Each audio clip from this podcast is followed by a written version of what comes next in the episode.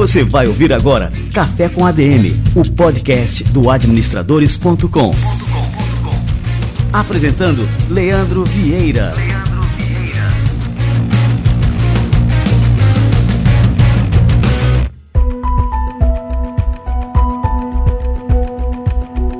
programa de hoje eu queria deixar mais um recado da nossa parceira Vic Bold, uma marca de alimentos com mais de 85 anos de jornada de inovação e preocupação com a qualidade do que vai para a sua mesa e alimenta a sua família. Você já deve ter visto produtos da Vic Bold nas prateleiras. A marca tem linhas de pães premium preparados com os melhores ingredientes, pensando não só no sabor, mas também na sua nutrição e qualidade de vida.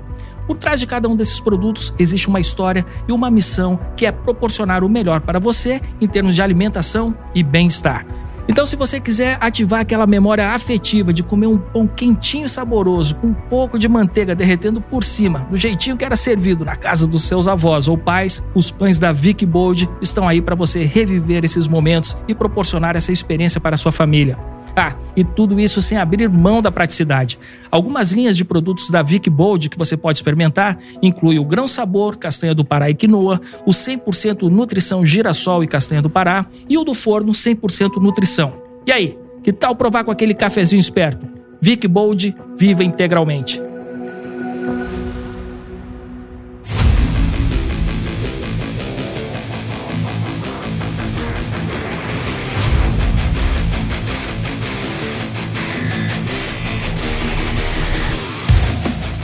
Está no ar mais um Café com a DM, a sua dose de cafeína nos negócios. E hoje nós vamos ter aqui um Café com a DM especial sobre como morar nos Estados Unidos, né? Como é que você pode migrar para os Estados Unidos sem preocupações. Eu vou receber aqui o Roberto Spiegel, que é fundador da Morar EUA, agência especializada em imigração para os Estados Unidos ele vai explicar para a gente quais são as vantagens e os desafios para quem quer realizar o sonho de morar nos Estados Unidos e como é que você pode conduzir esse processo de maneira bem sucedida e aumentar as chances de conquistar o visto de permanência na terra do tio Sam. Roberto Spiegel, cara, que honra te receber por aqui. Seja muito bem-vindo ao nosso Café com a DM. Grande Leandro, obrigado pelo convite, cara. Imagina, o prazer e a honra é toda minha aqui. Que bacana, Beto. Você se juntou a um dos empreendedores brasileiros que eu mais admiro, que é o meu grande amigo Fernando Gabas, e juntos vocês fundaram a Morar Eua, né, que virou a principal agência especializada em imigração para os Estados Unidos. Me conta um pouquinho dessa história, de onde é que surgiu a ideia, como é que nasceu a agência, conta aí. Bom, é assim, o Fernando é um cara que eu conheço ele desde que eu tenho meus 14 anos de idade, ele é um pouquinho mais velho que eu, acho que ele tem uns 5 ou 6 anos a mais que eu, mas a gente se conhecia, né, ali adolescência, os irmãos eram amigos, então a gente meio que ficou próximo. Encurtando um pouco essa história pessoal, em determinado momento a gente trabalhou junto, eu trabalhei para ele, na verdade, numa empresa que ele tinha, e ele vendeu essa empresa e foi morar nos Estados Unidos. Isso eu estou falando uma história de 2007, 2008, mais ou menos. E aí ele passou um tempo nos Estados Unidos, ele passou de 2008, eu acho que até 2012, mais ou menos, em 2012, a gente se reencontrou. E eu, naquela época, tinha vontade de morar nos Estados Unidos né, também. Hoje em dia, inclusive, moro aqui, estou em Miami hoje, inclusive. E aí, nos encontramos e a gente sempre teve um papo muito legal, eu e ele. Você conhece ele, ele é super pra frente, cheio de ideias. E eu também, com aquele papo todo, não sei o que tal. E um dia a gente falou, ah, vamos tomar um café, vamos trocar ideias. Aí eu sentei com ele e falei, Fê, eu já te conheço, vai, você tem ideia. E qual que é a tua ideia? Ele falou, cara, eu acabei de voltar dos Estados Unidos e as pessoas me chamam para tomar café dia sim, dia também, para querer saber como que eu fiz o meu processo de mudança. Na época ele fez o IB5, que é o vídeo investidor, e era muito pouco se falado sobre isso naquela época no Brasil. Já tinha um movimento, obviamente, mas ele não era um movimento tão democratizado como é hoje. Hoje é acessível para todo mundo. Naquela época não era, né? Eram poucas informações, poucas pessoas, empresas especializadas muito poucas, a agência de imigração não existia, o negócio era ali mais advogado, enfim. E ele falou, cara, por que a gente não faz uma assessoria completa? Eu já tinha passado um tempo nos Estados Unidos quando eu era moleque, né? Aliás, a minha vivência de Estados Unidos, ela vem desde quando eu era pequeno, porque meu pai foi sócio de empresas nos Estados Unidos, isso em 1980 e nada, então a gente sempre veio muito, enfim. Então eu já tinha um bom conhecimento, ele com um conhecimento próprio né, da história dele. a gente acabou se juntando e falando, cara, então vamos fazer algo diferente, porque para abrir uma empresa, né, falando um pouco sobre gestão, não adianta você querer abrir uma empresa mais um, fazendo tudo igual com o que já fazem, ou seja, você não tem a grande diferença para se destacar, você vai ser mais um qualquer. E para fazer, eu entendo que já que é para fazer, vamos fazer direito. E a gente falou, cara, vamos abrir, mas, cara, vamos fazer um one-stop shop, um negócio bem legal, um negócio bem especializado, que a gente monta os processos, enfim. E aí, o que acabou acontecendo, encurtando também bem essa história, de 2014, quando a gente abriu para cá, o Brasil passou momentos muito turbulentos politicamente, não foi só nessa última eleição, vem acontecendo lá desde 2014, eleição da Dilma, depois como fala, o impeachment, depois Temer, depois Bolsonaro, a entrada dele, aí agora com Lula, enfim. E o que acabou acontecendo é que esse mercado aumentou muito. Então, a Morareua é um braço, né, no Brasil, de um grupo de empresas que são constituídas. Hoje nós estamos com quase 100 funcionários, com um faturamento bem alto, assim, bem expressivo. Então é uma ideia que deu certo, é uma ideia que foi bem trabalhada ao longo desses últimos nove anos e que graças a Deus é, deu certo. Obviamente, acho que como qualquer empresa, você falou do Fernando, eu vou fechar a resposta falando um pouco sobre ele. Eu acho que as pessoas elas são sempre fundamentais nos nossos caminhos empresariais, né? E a gente tem que sempre saber tirar o melhor de cada um e a gente, eu e o Fê, a gente conseguiu se compor muito bem ao longo desses últimos anos, né? E a gente fez essa sociedade ter uma história de sucesso até hoje, né? Agora a gente espera manter e aumentar ainda mais. Ô, Roberto, eu gostei de saber um pouco mais, né, sobre essa história, e é uma história que eu admiro bastante, né, todo o trabalho que vocês desenvolvem, mas eu fiquei curioso aqui, você falou que o Fernando chegou com uma ideia, é, a partir da experiência dele, percebeu que as pessoas estavam perguntando muito isso para ele, mas essa questão dos problemas brasileiros, né, isso tem incentivado muitas pessoas a buscarem, por exemplo, né, a realização de um sonho, de morar fora, morar fora do país e escolherem aí os Estados Unidos como um destino né, apropriado para isso. Esses problemas brasileiros foram identificados por vocês como uma oportunidade ou isso é só uma questão de estar na hora certa, né, e no local certo para abrir esse negócio? Não, com certeza foi. Foi um dos primeiros é, insights que a gente teve, porque 2014 foi a época que foi a reeleição da Dilma. E naquele momento o Brasil já estava polarizado, né? Ainda não tanto como hoje. Hoje em dia existe uma polarização muito grande, muito maior, mas já existia o começo de uma polarização. E a gente entendeu que esse era um negócio, quando a gente tem essa visão, ele, de certa forma, é um negócio redeado, né? Ou seja, se um ganha, você vai atender 50% de quem perdeu. Ou se o outro ganha, você vai atender a outros 50% de quem perdeu. Se você vê nas próprias votações, as diferenças, elas são muito pequenas. O que significa que isso está desagradando os 50%, né, 40 e poucos por cento da população. Então, foi identificado por nós, sim, mas também é importante dizer que isso é, a gente, obviamente, tem como mapeamento de mercado, mas eu sempre falo em todas as minhas lives, em todas as minhas palestras, em todas as minhas entrevistas, que não cabe a Morareua vender o sonho para alguém morar nos Estados Unidos. Isso não existe. Tá? A gente atende a pessoa que quer. Ninguém vai ficar vendo aqui eu falando quanto custa o preço de um carro em um lugar e outro no outro, ou o preço do filé mignon de um lugar e outro no outro.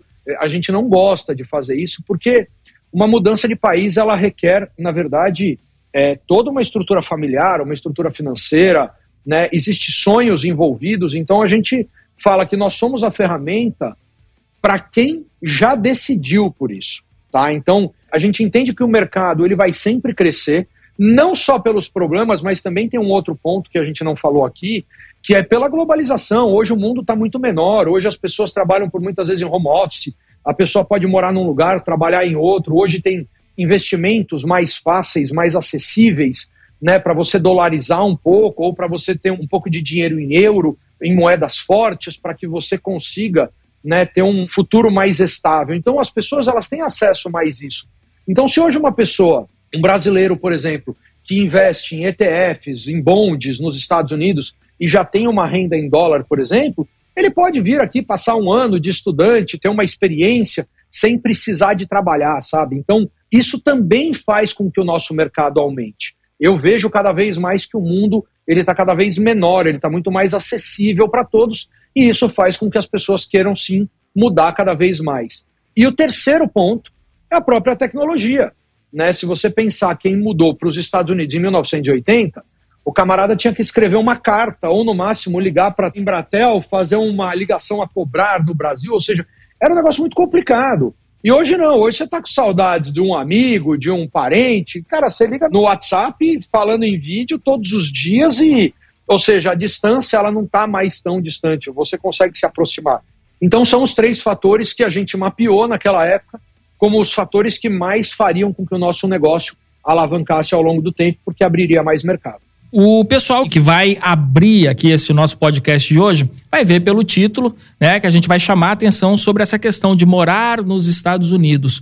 Quais são os caminhos, então, que uma pessoa que tem, né, esse interesse, como você falou, bom, o cara tem interesse, então vamos falar com esse cara agora, para morar legalmente nos Estados Unidos, porque é muito comum brasileiros fazerem aquela tentativa de ir com visto de turista, depois ficar ilegalmente no país. E isso é uma naba completa, né, cara? Muito, muito. É assim, não é bolinho, né, para quem tenta fazer sozinho. Aliás, eu vou até falar mais. É, quando a pessoa for procurar uma empresa, se não procurar Morareua, vou fazer uma brincadeira, né? Tá fazendo uma péssima escolha, mas não dá para agradar todo mundo, né? Mas o que eu indico é sempre falar com empresas e pessoas renomadas, com histórico de pô, mais de 5, 6, 7 anos, porque como é um mercado que tem muita informação, o camarada que está assistindo esse nosso bate-papo, ele vai ter essa mesma dúvida, tá? Como que eu posso morar nos Estados Unidos? Só que se ele começa a colocar isso no Google ou no Instagram, ele vai começar a ver um monte de gente falando. Só que tem um monte de besteira ali. Ou tem um monte de papagaio de pirata, ou seja, as pessoas, elas. A gente acabou abrindo o mercado, a Morareua, com um termo que não existia, que chama agência de imigração, que não é necessariamente um advogado. Um advogado, por muitas vezes, faz parte de uma agência de imigração, mas não é obrigatório, tá?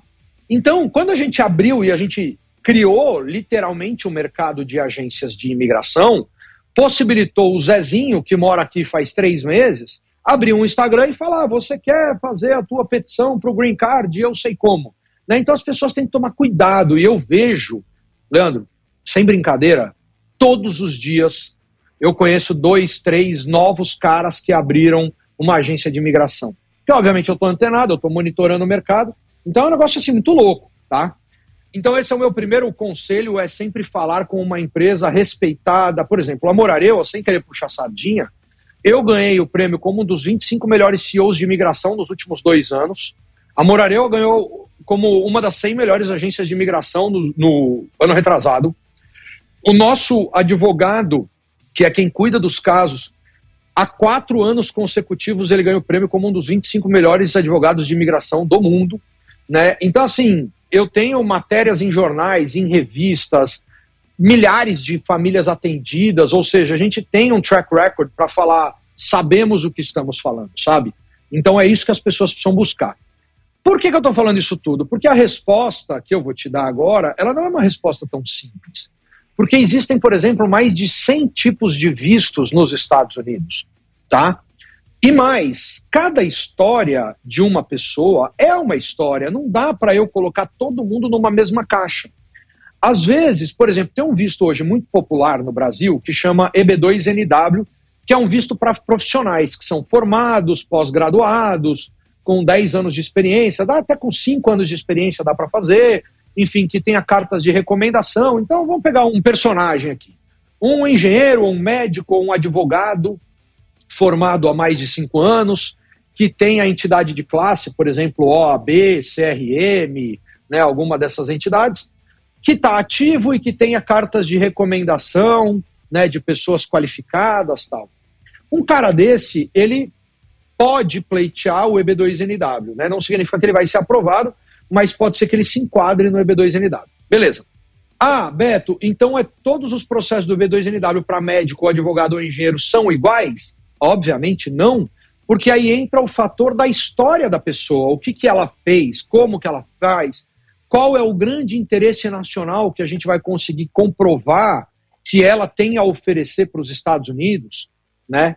Então, ou seja, a história é meio individualizada, tá? Mas esse caminho que eu acabei de falar do EB2NW, ele é um caminho hoje muito, muito, muito, muito usado pelas pessoas. É um caminho como tudo na imigração, não é simples, mas ele é factível. Como que normalmente a gente começa a vida de um cliente dentro da Morareua? A gente chama uma pessoa para uma consulta individual, porque ali a gente consegue definir perfil profissional, perfil de investimento, se é que tem, perfil financeiro, perfil familiar e qual principalmente é a intenção do cara. Porque às vezes a intenção do cara é ficar aqui, ter uma experiência nos Estados Unidos, eu não posso falar para o cara aplicar um green card, porque isso não é o que ele quer. Ou ao contrário, às vezes o cara fala, não, eu vou chegar lá como turista ou de estudante para depois eu ver, e às vezes o cara tem uma grande possibilidade de fazer pelo Brasil o green card dele, né? Então a gente normalmente chama as pessoas para uma entrevista individual, que a gente chama de consulta isso.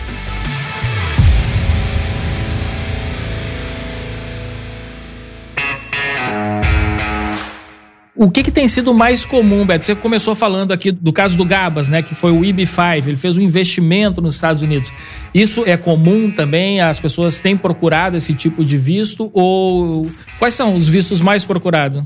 Vamos lá, o EB5, né? O EB5, ele é um visto muito bom, mas hoje em dia ele não é tão procurado porque ele subiu de 500 mil dólares para 800 mil dólares e, obviamente, a moeda brasileira ela desvalorizou muito nos últimos anos, né? Então até 2018, 2019, quando as pessoas faziam bastante, o dólar era 3 para 1 e era 500 mil dólares, ou seja, o cara investia um milhão e meio.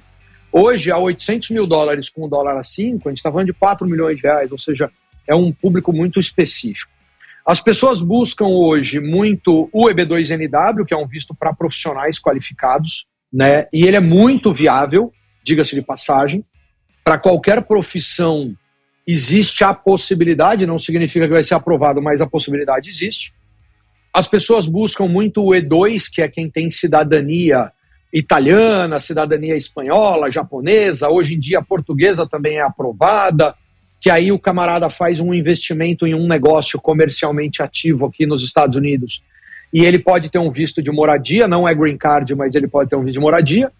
Tem o visto L1, que é uma expatriação, né? Então, é, você tem uma empresa no Brasil e você quer expandir ela para os Estados Unidos, ou você trabalha em alguma empresa no Brasil e eles querem te expatriar, a galera usa o L1. Para quem ainda não está certo muito sobre esse sonho, a gente indica o que a gente chama de One Global Year, que é ter uma experiência de um ano e aí talvez fazer como estudante mesmo, para a pessoa sentir, a família ter uma experiência.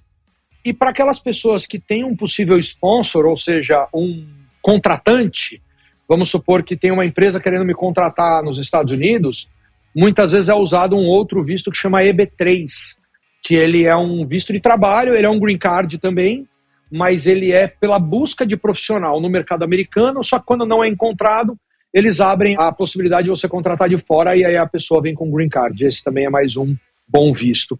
Eu acho que esses são assim os mais populares, falando, resumindo bem, porque senão eu ficaria aqui dois dias só falando sobre esse Você falou que tem 100 tipos de visto, né? Então é, é muita é, coisa. É. é muito, mas esses são os mais populares. Legal. E qual que é a diferença entre o green card e a cidadania americana, né? Que muitos brasileiros que têm o green card, né, eles conseguem depois de um tempo, depois de passar por um processo, a cidadania. Você pode explicar para a gente também essas diferenças? Lógico. Na verdade, tem três coisas aqui para a gente falar então o processo inteiro. Tem os vistos de não imigrante, que são todos os vistos temporários, por exemplo, o visto F de estudante, o E2 da cidadania italiana, o L1 de expatriação, o O de habilidades especiais, o P de atleta ou músicos. Ah, tem um monte, um monte, um monte. Então, esses são os vistos temporários, que, pela definição, ele tem começo, meio e fim. Muitos deles você consegue renovar, tá? Mas ele tem começo, meio e fim exatamente porque a tua intenção, e nos Estados Unidos isso é muito importante, é você demonstrar a tua real intenção. Quando você aplica para um visto temporário, é porque você tem a intenção em ficar temporariamente, tá? Isso é importante. Beleza. Segunda coisa, aí a gente vai para os vistos de imigrante, que aí são os green cards, que é EB1, EB2, EB2NW, EB3, EB4 e EB5, basicamente. Os EBs, tá? Os EBs são green cards. Tem alguns outros mais, mas esses daqui são os mais populares. Esses são os green cards. O que é o green card? Ele significa que você tem a residência permanente nos Estados Unidos, mas você não é cidadão americano. Então, vamos supor que um camarada está nos Estados Unidos com green card e ele cometeu um crime. Os Estados Unidos podem pegar esse cara e deportar ele cortar o green card dele, por exemplo. Falar, acabou para você, tá? Já chegou caso desse pra gente, inclusive, de cara cometer um felony aqui nos Estados Unidos, a gente não lembro que estado que foi, e o cara tinha sido deportado e queria voltar e assim, meio que esquece, não tem muito o que fazer, tá? Mas o green card, ele te dá o direito de residência permanente nos Estados Unidos, e isso, inclusive, te traz o domicílio fiscal, ou seja, você vai pagar impostos nos Estados Unidos. O temporário, você só vai pagar imposto nos Estados Unidos quando você passar um determinado período, aí cria-se o domicílio fiscal. O green card não, ele já traz direto o domicílio fiscal, mas de novo, ele só é uma autorização de você morar aqui, vamos falar assim. Quando o camarada tem o green card e ele quer virar cidadão americano, que é onde ele vai ter o passaporte americano, aí ele responde sobre absolutamente todos os âmbitos, ele tem todos os deveres e direitos iguais a um cidadão americano. Enquanto green card holder, você ainda é um imigrante e você, por exemplo, não tem direito a votar. Quando você é cidadão americano, você basicamente a grande diferença é você pode votar, assim como você pode ser preso nos Estados Unidos, ou seja, como qualquer americano, todos os teus direitos, deveres e obrigações são exatamente iguais de um americano nato. Pô, legal, estamos tendo uma aula aqui com Roberto Spiegel. Roberto, me diz uma coisa, cara. Vocês abriram a empresa em 2014, então eu tô aqui fazendo umas contas. Vocês pegaram Obama na administração, pegaram o Trump e agora o Biden. Essa mudança de governo nos Estados Unidos, isso acaba impactando também na política imigratória? Isso impacta também no negócio de vocês de alguma forma? Então, vamos lá. O assunto imigração ele é um assunto bem delicado nos Estados Unidos, né? Mas numa ótica um pouquinho diferente da que a gente está falando aqui. A imigração é muito delicada quando a gente fala da imigração ilegal, né? E tem muitos indocumentados nos Estados Unidos. Isso pesa na conta pública, mas ao mesmo tempo existe uma exerção de direitos humanos. Aliás, até uma coisa legal, só para eu te responder uma coisa a mais. Imigração não é um direito, é um benefício, tá? Isso as pessoas precisam lembrar sempre. Por exemplo, cheguei nos Estados Unidos e o cara quer me deportar, porque você está vindo errado. Você fala qualquer coisa assim. Aí você fala, não, porque eu tenho direito. Aí o cara fala, meu amigo, você não tem direito de nada. Eu estou cortando o teu benefício de entrar no meu país, inclusive. Tá? Então, isso é importante as pessoas saberem, porque sempre cabe a nós provar para o país que nós somos merecedores daquele benefício. Por exemplo, estou aplicando para um EB2NW. Você vai falar, não, eu tenho direito. O cara fala, não tem direito nada. Ou você me prova, né? Eu, como governo, quero que você me prove. Se não me provar, eu não vou te dar esse benefício, porque não é direito. Mas aí entra uma questão política e complicada, que são os direitos humanos, quando vem um cara ilegal, indocumentado, né? E por isso pesa nas contas públicas. Então tem toda uma política por detrás que isso sim mexe muito na mudança de governo. Quando a gente fala da imigração legal, que é o que a gente está falando aqui de aplicar para um visto, para o green card, tal, tal, tal, nos últimos nove anos que eu trabalho dia sim e dia também nesse mercado, foram pouquíssimas as mudanças que a gente conseguiu ver na lei. Por exemplo, uma das poucas mudanças foi a história do EB5 sair de 500 mil para 800 mil. Mas isso foi uma das poucas mudanças. Porque normalmente o que a gente sente por exemplo, quando o Trump entrou, é como se os caras olhassem com uma lupa o processo. Quando está agora com o Biden ou como era com o Obama, essa lupa, vamos dizer assim, ela era mais afastada, porque eles eram mais favoráveis à imigração e o Trump ele era menos favorável. De novo, nada mudou a não ser a intensidade, vamos falar assim, que eles trabalhavam analisando um caso. Tá? Isso não significa que é fácil e não significa que está fácil. Significa que a lupa não está tão perto, tá? Só para as pessoas me entenderem bem. Legal. E, Beto, eu sei que você enfatizou aqui que vocês não vendem o sonho de morar nos Estados Unidos, né? Que esse não é o, o objetivo, né? Nem a estratégia de vocês com a Morar Eua. Mas, lógico, né? Que algumas pessoas que estão aqui nos escutando, eles querem fazer um comparativo, né? Assim, qual que seria a vantagem ou as vantagens, por exemplo, de morar nos Estados Unidos? também as desvantagens, né? Porque também, como você falou, a gente acho que falou no off aqui, a gente não chegou a gravar isso, existem vantagens e desvantagens. Então eu queria que você pontuasse aqui, justamente para as pessoas que estão pensando em tomar essa decisão, saber o que pesar na hora de realmente bater o martelo. É assim, eu vou falar agora como uma pessoa que mudou do Brasil, tá? Tirando um pouco a minha posição hoje na Morareua, prefiro nessa hora contar um pouco da minha experiência, né? Então, assim, primeiro comparativo, e aí sobre valores, e a galera agora adora falar sobre dinheiro, é que os produtos nos Estados Unidos, eles são muito mais baratos que no Brasil, mas os serviços são muito mais caros. Então, por exemplo, para o brasileiro, está muito ligado à qualidade de vida, aos bens materiais que você tem. Isso é estudado já. Por exemplo, nos Estados Unidos, com 300 dólares por mês, você compra uma Mercedes. Então, o cara, para ter uma Mercedes aqui, it's not a big deal, sabe? Não é um bicho de sete cabeças. Mesmo você falar de uma Ferrari, que é um caro pra caramba aqui, caro pra caramba custa 5 mil por mês. E nessa hora é importante a gente só não falar de câmbio, porque a gente não está comparando. Se a gente comparar, inclusive, vai dar 22, 23 mil reais por mês. Uma Ferrari no Brasil custa 100 por mês. Mas, enfim, os bens materiais aqui são muito mais acessíveis. E isso é o ponto que o brasileiro mais gosta. Aonde que o brasileiro menos gosta, que no Brasil é muito mais acessível, é no serviço. Então, por exemplo, uma pessoa que trabalha na tua casa, um funcionário da tua empresa. Né? No Brasil, a relação ela é muito mais em conta do que nos Estados Unidos. Então a gente está cansado de ver cliente, por exemplo, fala, poxa, eu tinha uma babá para ajudar lá com os meus pequenininhos e uma moça que trabalhava em casa e o cara chega aqui ele fala, cara, às vezes eu não consigo ter isso tudo, às vezes eu tenho que ter três vezes semana. E aí começam os problemas que eu chamo de culturais. Porque os Estados Unidos, no final do dia, ele é um país, a economia mais forte do mundo, se não é a mais, hoje comparando com China, estão entre os dois maiores embora ainda me arrisco dizer que é a maior, obviamente. A moeda é forte, a cultura de mercado ela é boa e quando você pensa em longo prazo, você tem estabilidade. E aí é o grande ponto do porquê que as pessoas buscam mudar para os Estados Unidos. Aqui a gente está falando só com o empreendedor.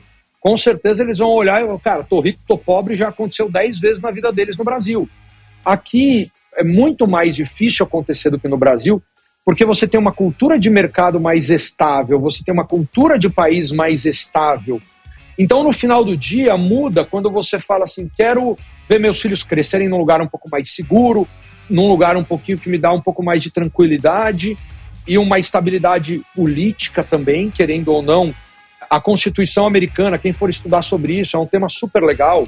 Cara, a Constituição americana é uma das únicas no mundo que hoje em dia são quase impossível de ser é, mudada. E a Constituição no Brasil, os caras mudam semanalmente, e daí que vem a origem da instabilidade, sabe?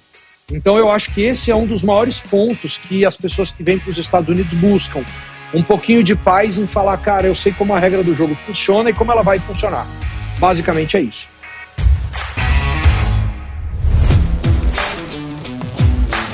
E com relação às famílias, né? Você falou que já atendeu milhares de famílias pela Morareua. O que, que você tem visto com relação às atividades que essas pessoas vão desenvolver nos Estados Unidos? Porque muitas vezes existe até uma mudança total de vida com relação até à atividade profissional. O que, que você tem visto mais, Beto? Olha, eu falo o seguinte: é um bom desafio para o brasileiro estar aqui. As famílias elas vêm aqui por muitas vezes buscando, de novo, uma estabilidade ou ganhar mais ou pelo menos se dolarizar. Nos Estados Unidos, assim, quem quer se dar bem consegue, mas a pessoa tem que fazer uma coisa que normalmente no Brasil a gente não faz, que é se preparar.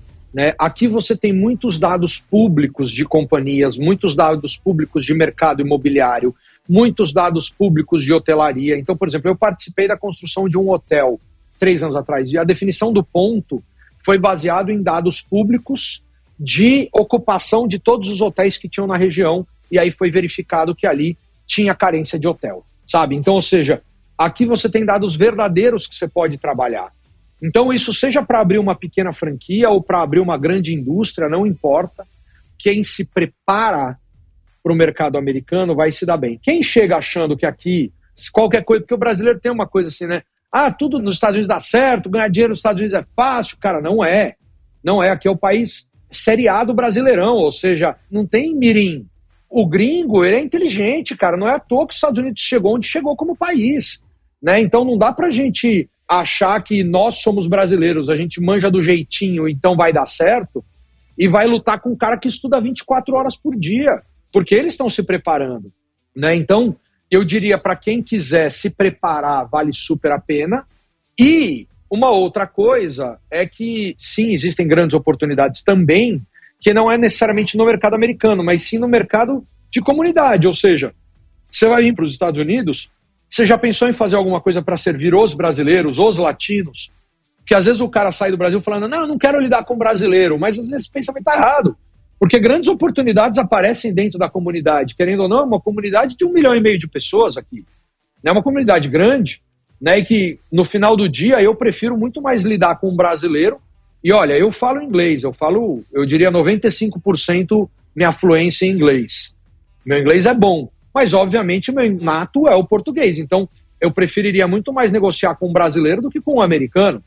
Né? No final do dia, quando eu tenho um contrato, né, você tem que conhecer um pouco das leis, um pouco das coisas. Então, no final é assim, se preparem para o desafio. O mercado ele é bom, não ganha dinheiro aqui quem não quer trabalhar, o famoso vagabundo, o cara que gosta de ficar em casa assistindo televisão, esse daí obviamente não vai ganhar dinheiro, mas quem sai para a rua para trabalhar ganha dinheiro. Estados Unidos é um mercado que tem muitas, muitas, muitas oportunidades. Por exemplo, hoje de manhã eu estava conversando com um, um amigo meu, headhunter aqui, ele só faz o hunting de C-level no mínimo, e a gente estava falando de uma vaga específica que eu precisava, eu fui perguntar para ele, para ele me ajudar, que não tem nada a ver com C-level, tá? É nível gerência sênior, vamos falar assim.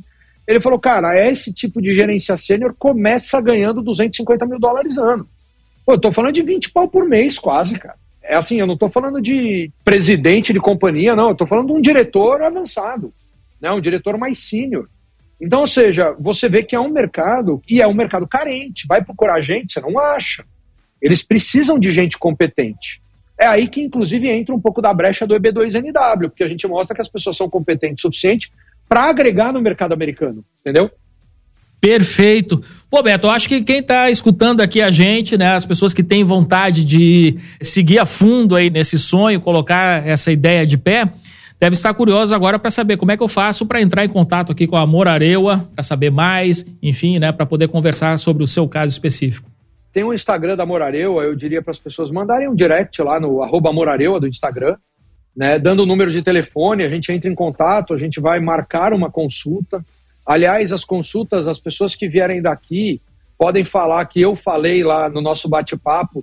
A gente cobra né, 590 reais por uma consulta. Mas quando vem de algum lugar, assim, a nossa fonte de receita não é essa. A gente cobra porque a gente precisa separar um pouco das pessoas que querem para as pessoas que ficam bisbilhotando. Eu, no começo, eu marcava de graça. Eu parava meu dia, tinha 10 agendas por dia, das 10 aparecia um. A gente falou, cara, o pessoal não sabe trabalhar assim, então é melhor a gente cobrar.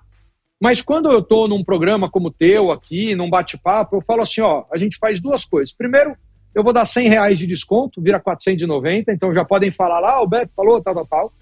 Segundo, se não gostar, pede o dinheiro de volta, a gente devolve o dinheiro, tá tudo bem. É, nosso ponto não é esse dinheiro, a gente só faz isso realmente como um filtro.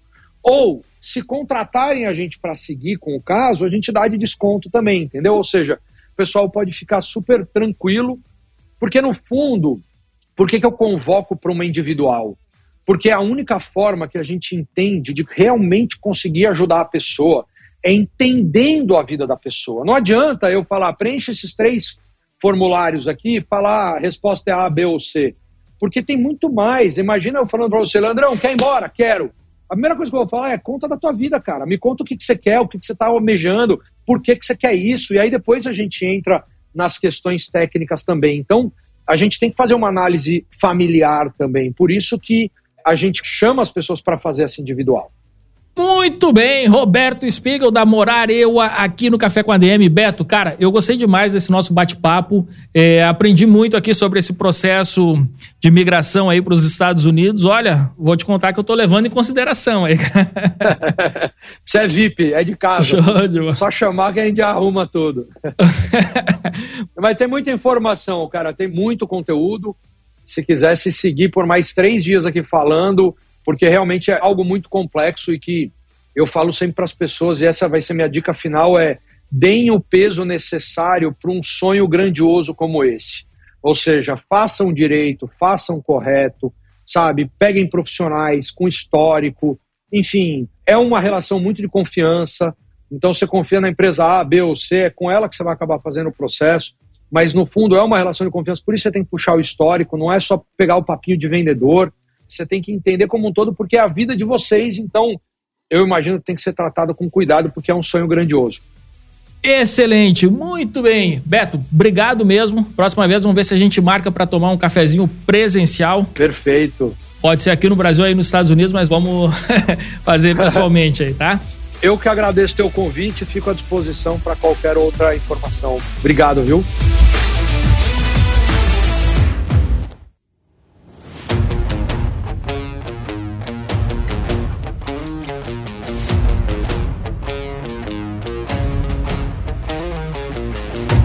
E você, o que você achou desse café com ADM turbinado de cafeína com Roberto Spiegel sobre como morar nos Estados Unidos da maneira certa, da maneira correta, com todos os caminhos que você deve seguir, caso esse seja seu sonho, você conseguir realizá-lo. Eu curti demais e na semana que vem a gente volta com mais cafeína aqui para vocês. Combinados então?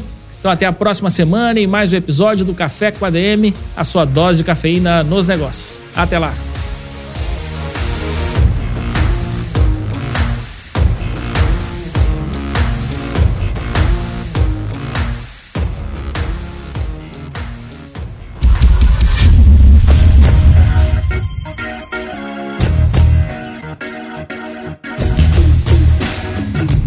Você ouviu Café com ADM, o podcast do administradores.com.